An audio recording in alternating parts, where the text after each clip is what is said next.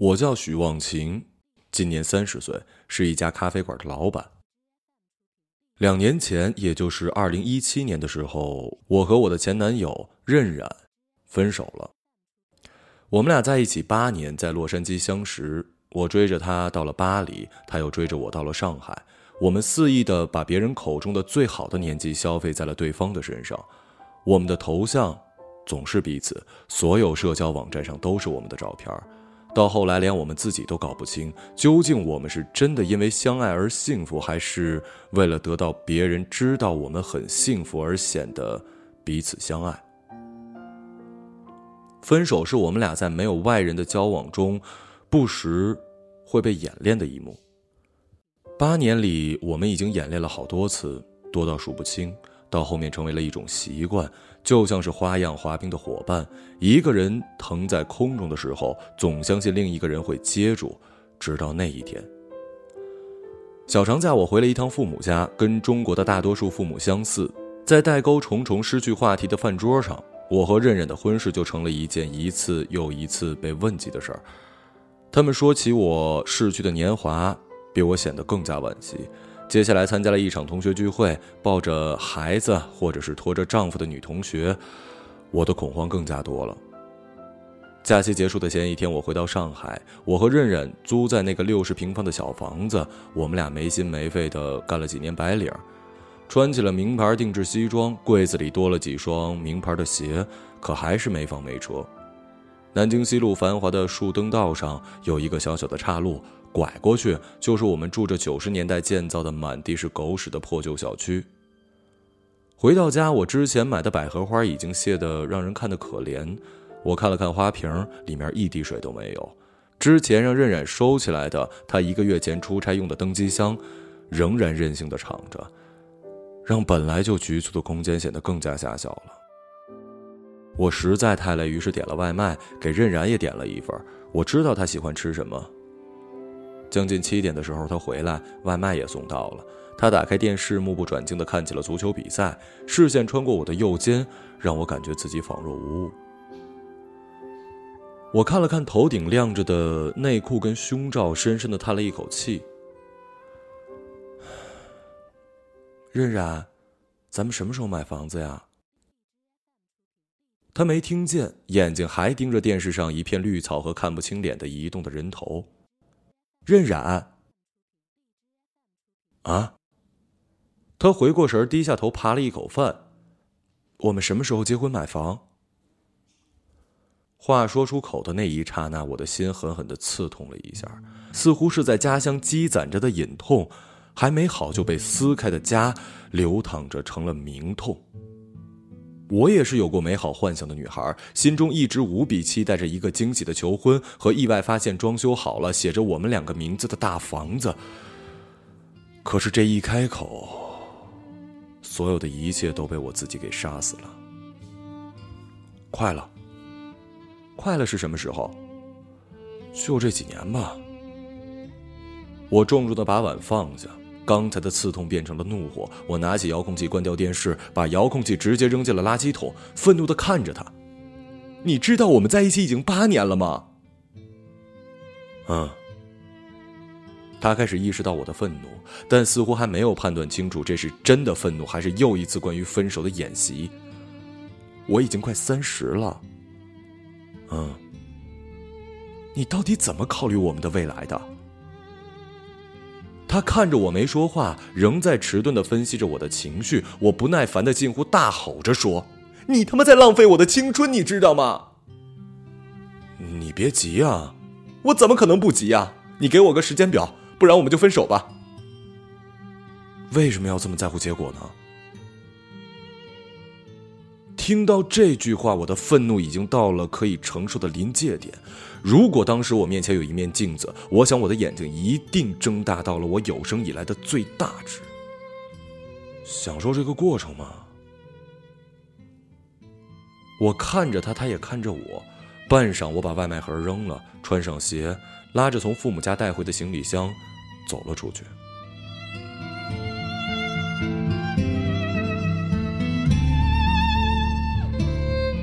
我一直在等他来追我，可他没有。他只是不停的给我打电话，被我一次一次的掐掉。等我回过神的时候，我的脚已经鲜血直流，刚才心中的痛变成了脚后跟流淌的血的肉体的痛。妈的，我居然穿了这双鞋！我望着脚上十厘米的高跟，骂了自己一句。我没有再接任冉的电话，而是关了机，在酒店住了一晚。流着泪醒来时，我横下心要让任冉彻底的感受到失去我的恐慌，于是告了病假，在我知道他肯定已经在上班的时间段，回到我们的小出租屋，带走所有的行李，直接请物流公司运回了我父母家。忙活了一天，到晚上九点，任冉又开始给我打电话。这一次，我接了。你把东西搬走了？嗯。你去哪儿了？这跟你没关系。怎么跟我没关系啊？你不是不在乎结果吗？这就是我们的结果。他又像往常一样。用沉默来掩饰他解决问题时的懒惰。我挂了电话，眼泪不争气的流了。一天、两天、三天，我住在酒店，手机关机，偶尔用座机给父母打个电话，除了看电视什么都不做。拉着遮光的窗帘如果不是电视里有报时，我也分不清楚到底是几点了。我跟物流公司说，一周之后把我的东西送到我家，这就是我给任冉的时间。如果你真的爱我。你总会找得到我，我一直这么想着。可是他一直都没有来。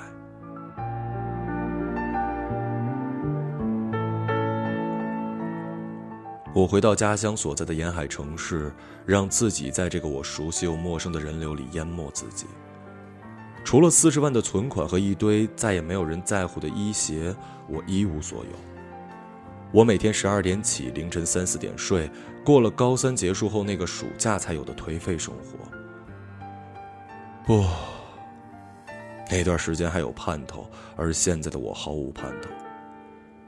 二十八岁的女人还跟父母住在一起，无业，皮肤开始生出细纹，连回家都不敢让朋友知道。刚刚失恋，没有比这个更惨的了吧？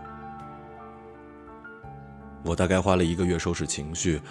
从网上学来了一些抵抗失恋之痛的方法，其中之一就是收拾旧物，丢掉所有跟对方有关的东西。我把书架里的书一本一本拿出来，看着青少年时期的读物，翻开、擦拭、放回，试图把跟任冉在一起的日子的记忆也直接跳过去。又是凌晨三点，我终于有了困意，抽出了最后一个书籍。这不是书。而是一本同学录，扉页上的我的梦想一栏里，小学三年级的我写的是做咖啡馆老板娘，开个咖啡馆也可以啊。也许是因为失恋冲昏了头脑，我没有什么研究就租了一个门面。在巴黎的时候，我在咖啡店里打过工，有一些自己的心得跟品味，但当时自己怎么也不会想到。我在和任冉热恋的时候学会的技能，会在我跟他分手之后成为我的事业。设计师问我店名的时候，我想了想，说就叫做“忘情咖啡馆”吧。我以为设计师会主动的联想到我的名字，就没多做解释。因为忙着联系供应商跟采购器材，我让设计师全权负责。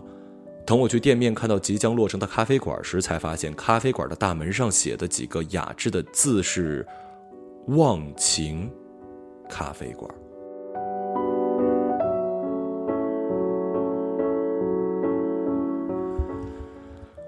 没想到这个城市里有这么多失意的人。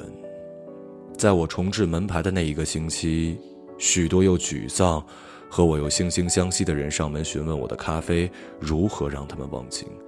最终，我没有换掉门牌，连夜赶制了新的菜单让所有的咖啡跟小餐点的样式都与忘情有一些微妙的关系，还把营业时间延后到了午夜三点。这大概是这座城市里开到最晚的咖啡馆了。我在店里养了一只白猫，每天晚上我都像是心理咨询师一样，听着一批又一批的人分享着心事。有心事的人们一边抚摸着猫，一边倾诉，渐渐的也成为了我的稳定客户。我居然把自己给养活了。可是我知道，我无法让他们真的忘情，连我自己都无法做到忘情。我还是忍不住的去想他，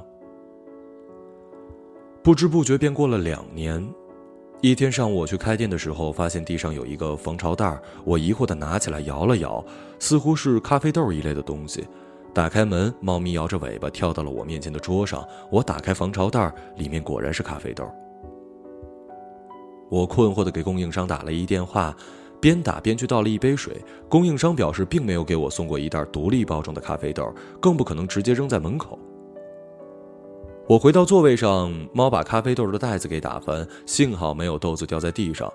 袋子底部的标签露在外面，上面写着“忘情咖啡豆”，每饮用一百毫升可忘记当下最爱的人，请于二零一九年八月二日之前使用完毕。八月二号，就是一个月后。我有一些恐慌的把那袋子豆子放好，心想着如果它真的有那种效果，必然是对记忆力有影响的毒药。为了防止别人或者是猫乱动，我把它锁在了私人的储物柜。员工们陆陆续续来了，十点整我打开了大门，阳光很好。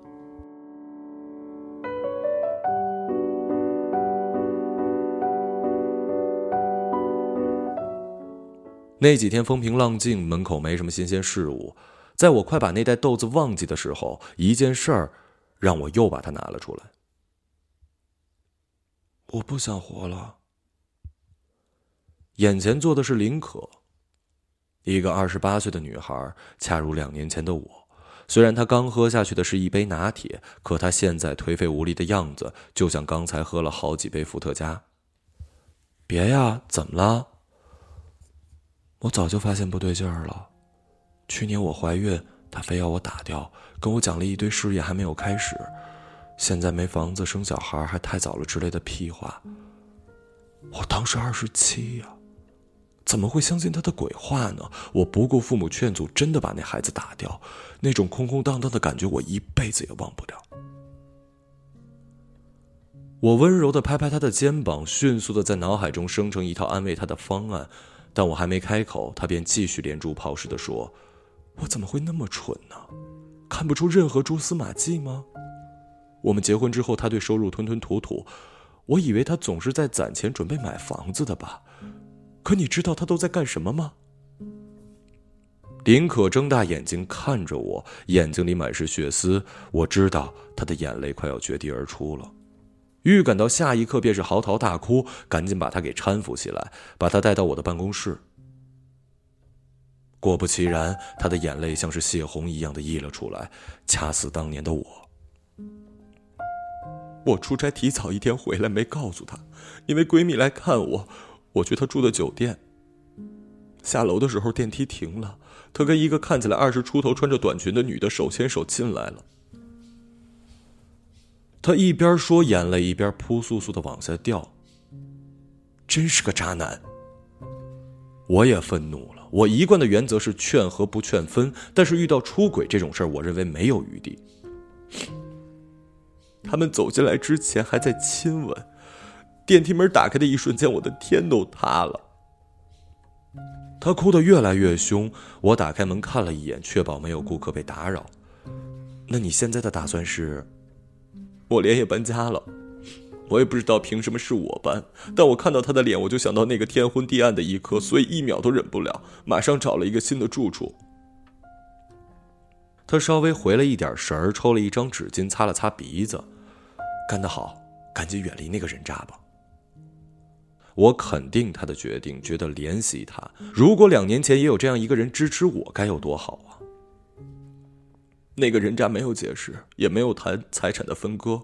我们也没有什么财产可以分的，但我就不明白了，为什么是他来提离婚呢？他说着说着，情绪又开始激动。离婚了，你也解脱了。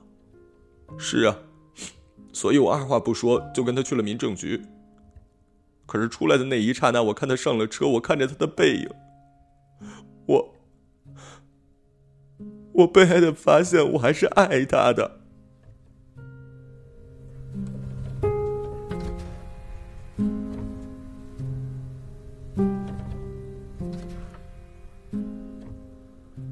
我几乎有些生气了，不成器的女人呐，我在心里喊，可转念一想，或许他们有一些我无法得知的过往，让他特别眷恋呢。我现在只想忘了他，彻底忘了他。本来就所剩无几的一包纸巾很快见了底，我去柜子里拿纸巾，看到了自己上锁的储物箱。要不这样吧，我有一包忘情咖啡豆，据说能让你忘了你喜欢的人，不过我没试过，也不知道来路，你敢不敢试试啊？啊，会不会有毒啊？老实说，我也不确定，我只知道它的保质期是下个月二号。失恋中的女人脆弱如纸，又勇敢如战士。她想了几秒，摆出一副大无畏的表情：“试试就试试，谁怕谁呀？”我拿出咖啡豆给她做咖啡。你男友叫什么名字啊？林宽。味道怎么样？我小心翼翼的问林可：“还行，就是美式咖啡的味道。身体没有什么感觉吗？”没有。我越来越觉得这包咖啡豆就是一个恶作剧。不过林可看起来没什么不良反应，这样我也安心了。我又开导了他一会儿，请厨房给他做了一份三明治作为宵夜。早点回去休息，如果有什么不舒服，随时联系我。看到他的情绪稳定下来，我把他送到了门口。谢谢你啊，徐姐。林可一个星期都没有再来到咖啡店，这让我有一些担心。我向几位熟客打听，大家都表示不知道他的情况。我干脆直接到他之前给我提起的住处楼下去等他。我等了两个多小时，腿上被蚊子叮了好几个包，手机也快没电了。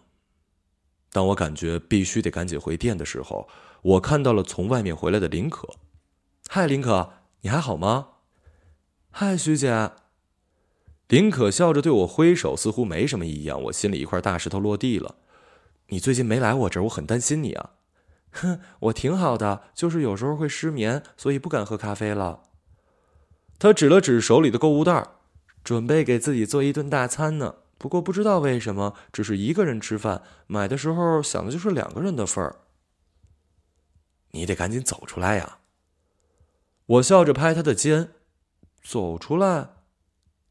林宽。我不确定应不应该提这个名字，低声说了一句：“林宽是谁啊？”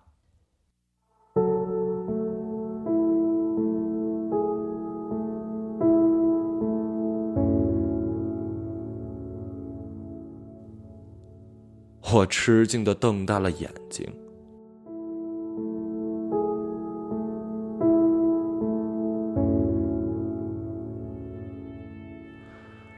我听说您这里有忘情咖啡。一个约莫五十岁的中年男人请服务生把我叫了出来，低声对我说：“除了林可之外，这个世界上应该没有别人知道忘情咖啡的存在。您认识林可吗？”“哦，我是他的舅舅，是研究生物的。林可喝咖啡那天给我打电话，问我有没有这种咖啡存在的科学依据。我说，据我所知，没有。”后来我再见到他，他就完全不记得他前夫的事儿了。亲戚们都以为他在逞强，但是我知道他在你这儿喝了咖啡，起作用了。我有一些惶恐，像一个被发现了无偿送毒品给毒瘾上头的人的毒枭，一时间不知道自己究竟是帮了人还是害了人。您要这个咖啡来做什么呢？我环顾四周，确保没人听到。我的女儿喜欢上一个穷小子，我得让他醒过来。具体是怎么样呢？我的女儿今年大四，本来是如花般的年纪，想要出国读书，试都考完了。但是她认识一个男同学，那个男同学对她死缠烂打，把她感动得一塌糊涂。她不仅瞒着我和他在校外租房子同居，还打算放弃出国了。那为什么要棒打鸳鸯呢？谈两年结婚也蛮合适的，这个年纪不算早恋了呀。重点在于那小子无父无母，被亲戚养大，亲戚也是穷亲戚。我女儿嫁给他，这辈子肯定要受苦。他从小锦衣玉食，根本不知道穷人的生活多可怕。我们好不容易脱贫致富，怎么能让他再往回走啊？或许他真的很喜欢那个男的呢。我叫服务生过来帮他倒了点水。喜欢，喜欢能当房子住吗？能当车子开吗？这个年代。啊，不，每一个年代都得是门当户对才能幸福。如果那个男孩上进，以后应该也能不错吧？这个年代再怎么上进，白手起家也没法在一线城市安顿。而且我女儿现在为他放弃了大好前程，以后人老珠黄的时候，他发达了，我女儿多被动啊！他捏紧了拳头，原本压低的声音越来越大。我赶紧示意他放低音量，不要影响到其他顾客。所以，许老板，你得救救我这个女儿啊！他叹了口气，我把菜单递给了他。先生，还未问您贵姓？哦，我姓马。马先生，要不您先喝点呃，我去把那个咖啡拿给您看看，跟您讲讲它的来龙去脉，您再做决定，好吗？嗯，行行行。他一脸感激的接过菜单，我起身向办公室走去，打开储物柜，摩挲着装着咖啡豆的防潮袋，久久无法做出决定。如果我是那个女孩，我会希望喝下这杯忘情咖啡吗？我想到我二十出头还疯狂的爱着任冉的时候，如果有任何人试图剥夺我对她的记忆，我绝对会奋力抵抗，甚至对那个人恨之入骨。可是现在三十岁的我，知道人到中年还在租房是一种如何令人恐惧的感受，知道女人开始容颜衰老的时候，意识到另一半无法支持自己完成梦想，是一种多么可怕的境遇。我看着咖啡豆的标签，大脑疯狂的进行着对峙。突然间，有一个声音对我说：“你不是他，他父亲也不是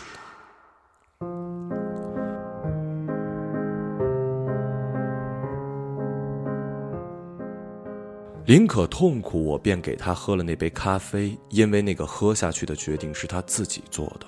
但是现在这杯咖啡很可能由那个女孩的父亲通过某种蒙骗的方式让他喝下去，或者更糟的是，让一个无辜的人喝下去。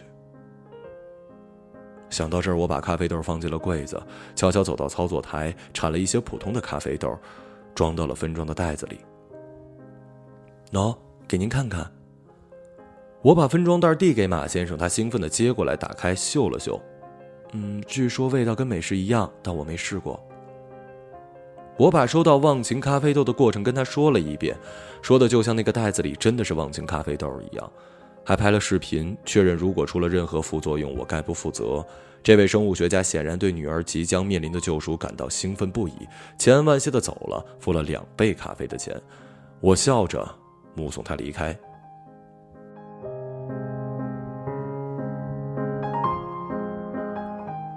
你的咖啡豆根本就没有用。马先生气势汹汹的走进来，他的吼声让正在柜台上摆弄花的我浑身一震。幸好刚开门不久，店里客人不多，我让服务生上前去安抚客人情绪，然后急匆匆的把马先生拉到了一边。马先生，我跟您说过，这个豆子我也没试过，或许在林可身上发生的情况只是一个偶然的个例。我女儿根本就没有忘记那小子，他们还越来越好了。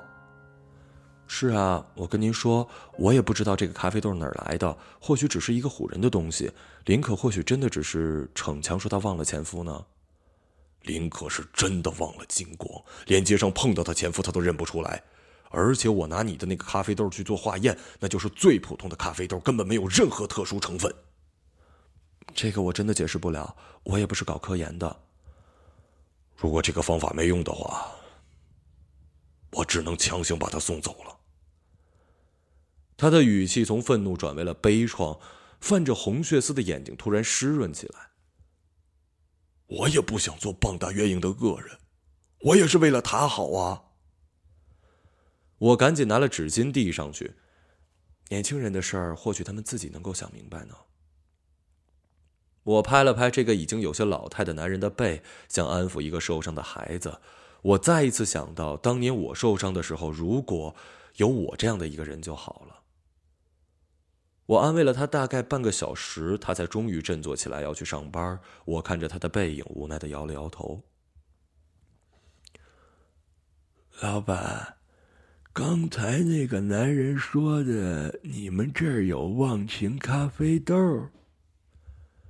一个七十多岁的老先生走过来，对继续摆弄台柜上花的我说：“啊，其实没有，只是一个营销噱头。”为了避免麻烦，我撒了一个谎。你是欺负我是老头子吧？我可没那么好骗。我来你们这儿好几个月了，从来没听说过这事儿，肯定不是营销。而且我知道忘情豆是存在的。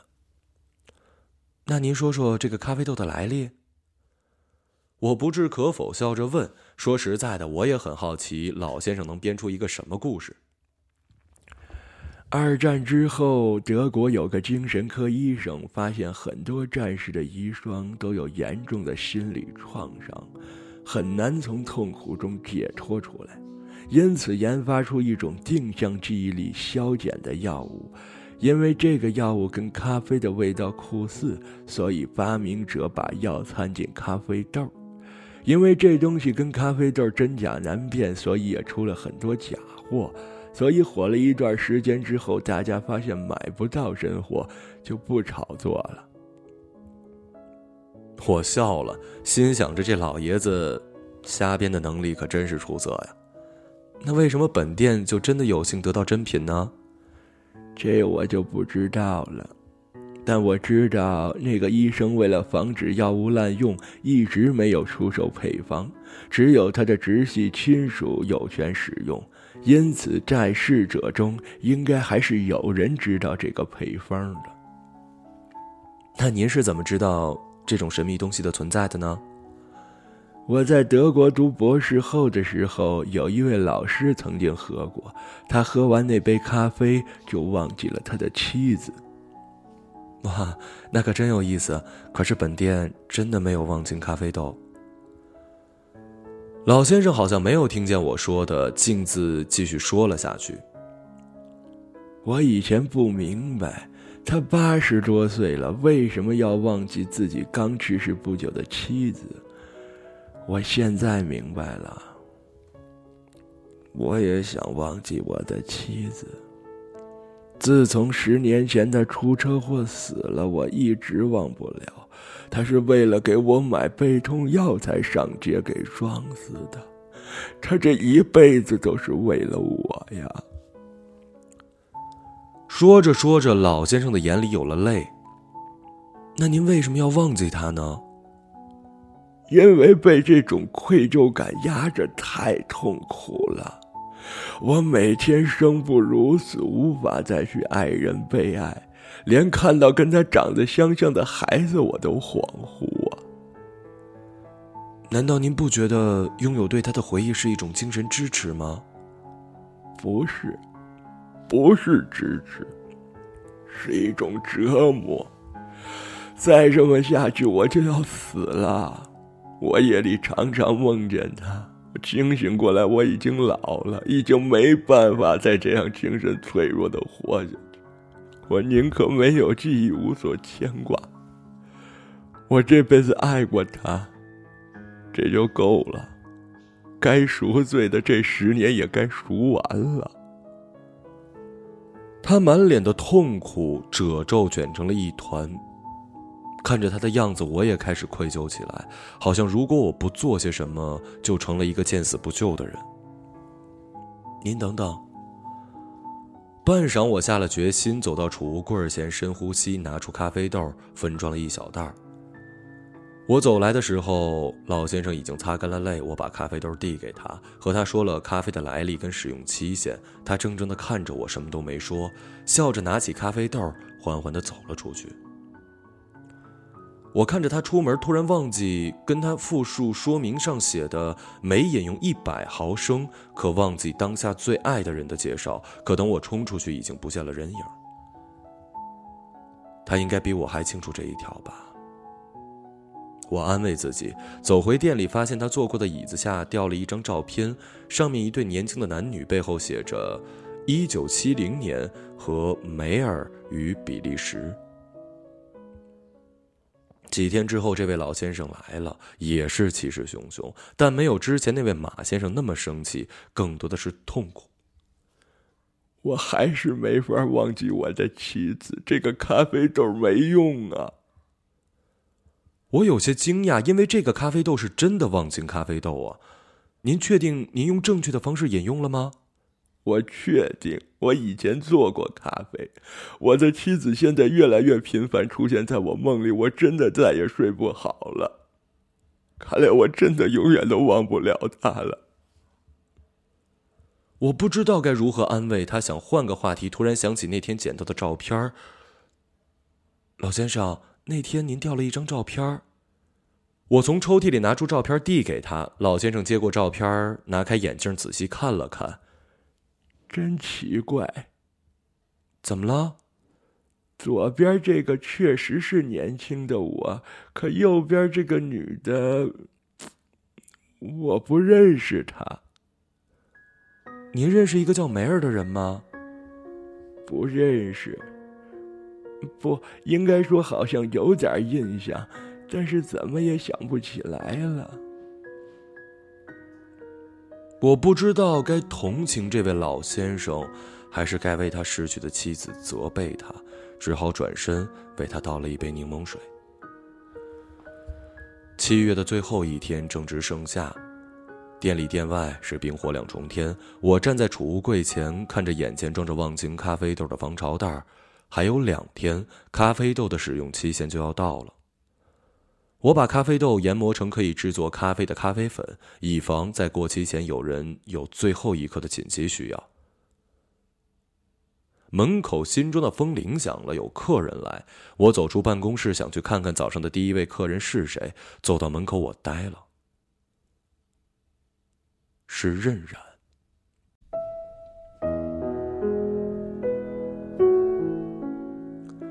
他和一个身材婀娜的年轻女子一起走进来，看到我，他也愣了，眼睛看着我，走向了柜台。美式咖啡。在他说出那四个字的时候，我也默念出了那四个字。他爱喝什么，爱吃什么，所关于他的一切，正在我的脑海里掀起滔天巨浪。他跟旁边的女子说些什么，女子找了一个座位坐下。他向我走来，我赶紧收拾自己的表情，让自己放松从容一点。忘情，好久不见。嗯，好久不见。你的店很漂亮，谢谢。你怎么来这儿了？我出差，看到这个店的名字，我听说你开了这家店，于是就来了。哦，我还记得我们在巴黎的时候。他开始回忆往昔，我有极其不祥的预感，知道我的表情快要失去伪装能力，赶紧打断：“，你的同伴还在等你，你去吧。”他愣住了，点点头：“那晚点再聊。”我笑了笑，客气的点点头。回到办公室，我反锁了门，眼泪几乎要决堤而出。我一边大骂自己不争气，一边哆哆嗦嗦的打开了储物箱，把咖啡粉拿出来。我打开门，请咖啡师用望京咖啡粉帮我做了一杯咖啡，然后回到办公室，逼迫自己熬过忘记他之前的最后几分钟考验。马上就能忘记他，马上就能忘记他。我不断的跟自己重复，逼着自己不去想他，不去想任何跟他有关的过去跟未来。十五分钟之后，我走出门，问咖啡师：“那杯咖啡做好了吗？”“啊，好了。”不过好像被人拿走了，什么？谁拿走的？呃，可能是刚才那位先生吧。这杯美式还留在这儿呢。我冲到任忍面前：“你没喝刚才那杯咖啡吧？”我紧张的问。接着他看了一下面前的杯子，里面已经空空如也。任忍喝东西很急，我知道，我一直知道。怎么了？咖啡有什么问题吗？任然，任然，这是我现在的电话，你快告诉我你现在住哪儿，我今晚或者明天来找你。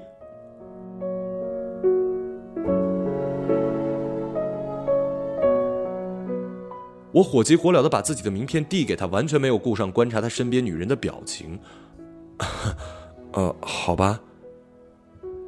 他呆住，半晌，他笑了笑，似乎也没有跟那个女人解释的意思，把他的地址写给了我。我拿着那张纸条，丢了魂似的回到柜台，一直呆呆的，像是一个痴心的傻子一样望着他，既希望他们不要在我的店里因为我的事情起争执，又害怕他们过快的走了，然后任然在我看不到的地方，突然忘记了他的女友。任然可能觉得我还有着什么念想，偶尔得意的看我两眼，回应我焦虑的眼神，让我又气又急。他跟那个女人聊了一会儿天，女人走了，他留了下来，走到我的面前。你对我还是念念不忘啊，王晴。他坏笑着说：“如果不是我知道自己刚才可能无意把他给害了，此刻我会像以前那样跟他唇枪舌战。可此刻我心里只有愧疚。我低着头，鬼使神差的问了一个我一出口就后悔的问题：你现在最爱的人是谁？”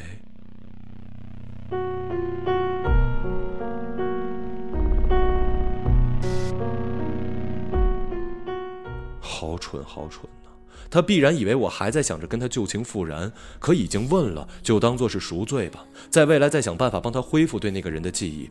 我鼓起勇气抬起头看着他，他的表情夹杂着惊讶跟困惑，缓缓的说：“哦，那个女生叫做白心叶，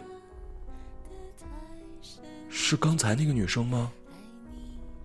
他望向一边，漫不经心的说了一句：“对啊。”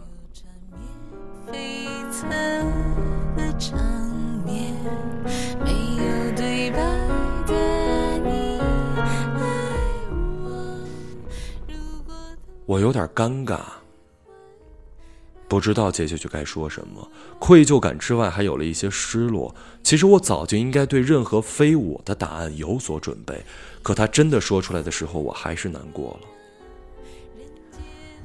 那一晚，我彻夜难寐，就像两年前拉上遮光窗帘的酒店房间里的我一样烦躁难安。不同的是，当时我关了手机，希望任冉能够通过分析我的蛛丝马迹找到我，而此刻我盯着手机，随时待命，准备接他的电话。我害了他，我害了他。这个想法一直在我脑海中盘旋。我从未觉得自己是圣母式的人物。如果是二十岁的我，可能对任冉忘记现任有那么一丁点成就感；但是三十岁的我，只觉得拆散无辜的他和另外一个无辜的女孩实在过于残忍。天亮了，他还是没有打过电话。我一早打车去他的酒店，焦急的坐上电梯上楼，看着电子屏幕上的数字一闪一闪的跳，心里一次又一次的祈祷他不要因此失去了自己当下的幸福。天哪，我真是千古罪人呢！我愤怒的责骂自己，又觉得非常委屈。他应该跟女朋友在一起，总不见得一早起来就不认识了吧？我还幻想着各种咖啡豆失灵的情况。我走到他的房间，鼓起勇气按下了门铃。谁呀？里面传来一个女人的声音：“我我我我我是许忘情。”昨天那个女孩开了门，不解又有一些恼怒的看着我：“你不是昨天咖啡店的老板吗？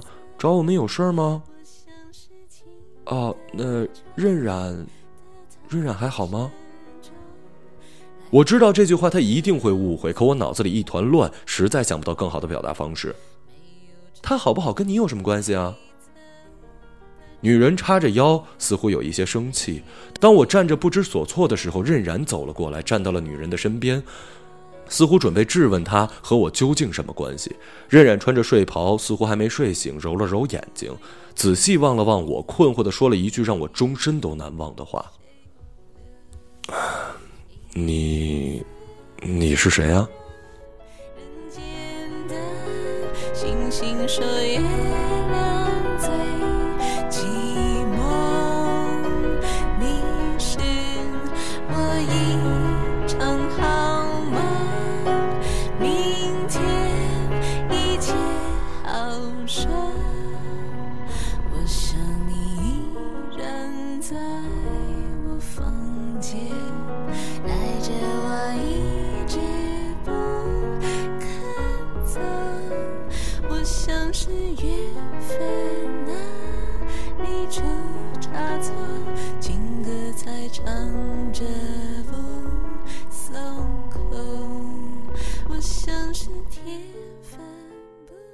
个朗读者，马晓成。